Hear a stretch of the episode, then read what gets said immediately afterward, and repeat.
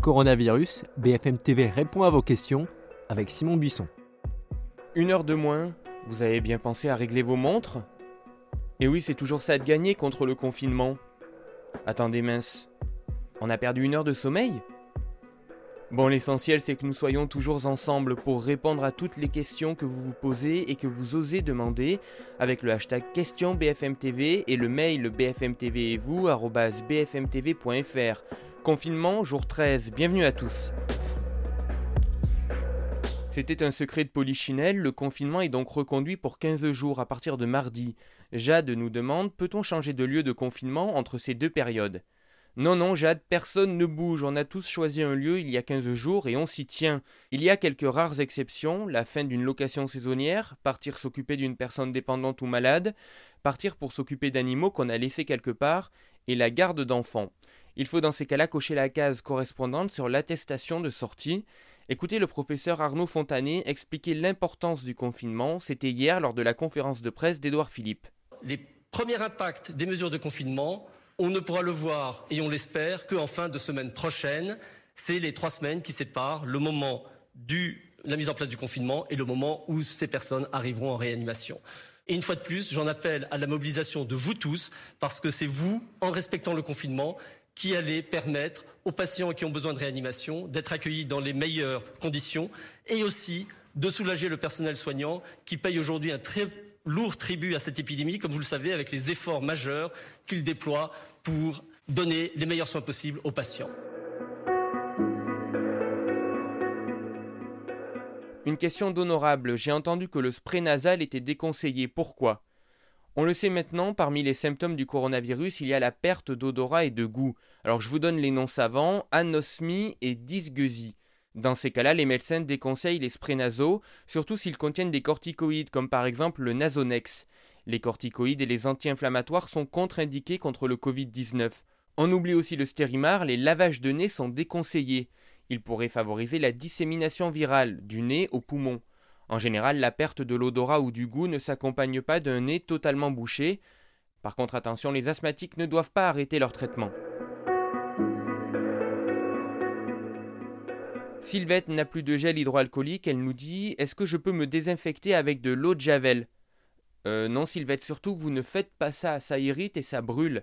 Si vous n'avez plus de gel hydroalcoolique, utilisez un bon vieux savon avec de l'eau chaude pendant 30 secondes. N'oubliez pas les ongles, le dessus des mains et entre les doigts. Pour la petite histoire, le savon aurait été inventé il y a 4500 ans et le coronavirus déteste, mais alors déteste le savon à cause de ses principes actifs, les tensioactifs. Ils sont composés d'une partie hydrophile, qui aime l'eau, et d'une partie hydrophobe, qui aime le gras. La partie hydrophobe s'accroche à la membrane du virus qui est gras, la partie hydrophile aux molécules d'eau. Le virus devient alors inactif et se décroche de votre peau. En revanche, si vous voulez désinfecter des surfaces peut-être contaminées, là vous pouvez utiliser de l'eau de javel ou des produits ménagers à base d'alcool à hauteur de 70%. Le vinaigre blanc ne serait pas efficace contre le coronavirus. Dans tous les cas, on ne joue pas aux apprentis chimistes. Romuald, est-ce que le gouvernement pense aux femmes victimes de violences qui, confinement oblige, sont à la merci totale de leurs bourreaux? Alors je vous l'avais expliqué mercredi, le 3919 fonctionne toujours. Il y a aussi le site arrêtonslesviolences.gouv.fr et puis bien sûr le 17. Mais face à l'augmentation des violences conjugales de plus de 30% en une seule semaine, le gouvernement se mobilise Romuald.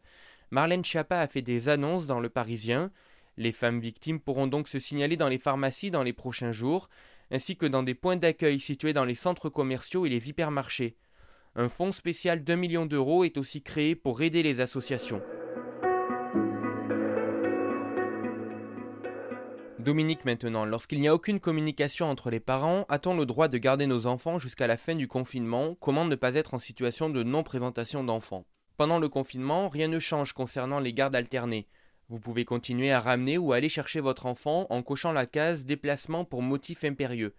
400 000 enfants vivent en garde alternée. Si vous habitez trop loin ou qu'un membre de l'autre foyer est souffrant ou travaille plus que d'habitude, le mieux c'est bien sûr de se mettre d'accord avec votre ex.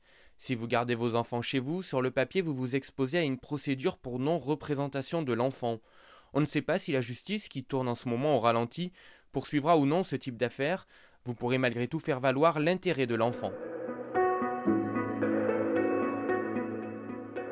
On termine avec Jennifer. J'ai donné mon préavis avant le début du confinement. Dois-je quitter les lieux? En théorie, vous avez donné votre préavis, donc votre bail s'arrête et vous devez bien faire un état des lieux avant de déménager. Dans la pratique, faire un état des lieux est devenu quasiment impossible. Beaucoup d'agences sont fermées et les agents immobiliers ne se déplacent plus. Il existe une solution provisoire, l'état des lieux par vidéo. Mais le gouvernement incite surtout locataires et propriétaires à conclure une convention d'occupation précaire. C'est une sorte de prolongation du bail qui vous permettra de rester dans votre logement jusqu'à la fin du confinement. Bien sûr, Jennifer, il faudra continuer à payer le loyer. Sachez en tout cas que quoi qu'il arrive, votre propriétaire ne peut pas vous mettre à la porte. La fin de la trêve hivernale a été repoussée au 31 mai. BFM TV répond à vos questions. Ça continue sur BFM TV et bfmtv.com. Prenez soin de vous, restez chez vous. On se quitte avec l'Orchestre Philharmonique de Rotterdam qui joue l'Ode à la joie de Beethoven à distance. Les 18 musiciens ont reconstitué l'orchestre sur Skype, chacun dans son salon. Allez voir la vidéo, ça vaut le détour. À demain.